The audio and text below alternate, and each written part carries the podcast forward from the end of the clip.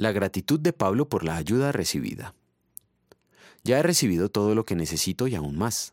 Tengo hasta de sobra hasta ahora que he recibido de Epafrodito lo que me enviaron. Es una ofrenda fragante, un sacrificio que Dios acepta con agrado. Filipenses capítulo 4 versículo 18. La Biblia es clara y terminante en que la salvación, obrada por nuestro Señor Jesucristo, nos es otorgada completamente gratis, como un regalo que nos viene gracias a la misericordia de Dios. Las ofrendas no son una manera de pagar por tal regalo. Bajo el antiguo pacto, el pueblo de Israel estaba sujeto a la obligación de llevar ante Dios ofrendas y diezmos de todas sus ganancias para sostener la adoración. Una parte de esos, los diezmos y ofrendas, debía ser para banquetes fraternales en las fiestas sagradas, otra para ayudar a los extranjeros, viudas y huérfanos, y otra para el sustento de los sacerdotes y los levitas. Jesucristo instituyó la iglesia dentro del nuevo pacto.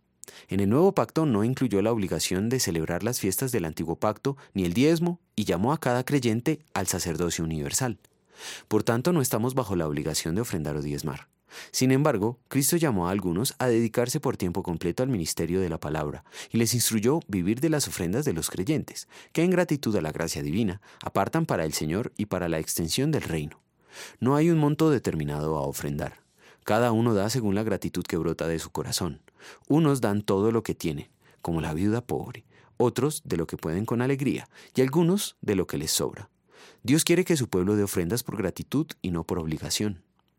Los filipenses enviaron su ofrenda a Pablo, y él expresó gratitud al Señor, no por lo recibido, sino por lo que implicaba. Era un sacrificio que Dios aceptaba con agrado. Dios no acepta lo que hacemos motivados por la obligación de la ley, puesto que lo hacemos imperfectamente.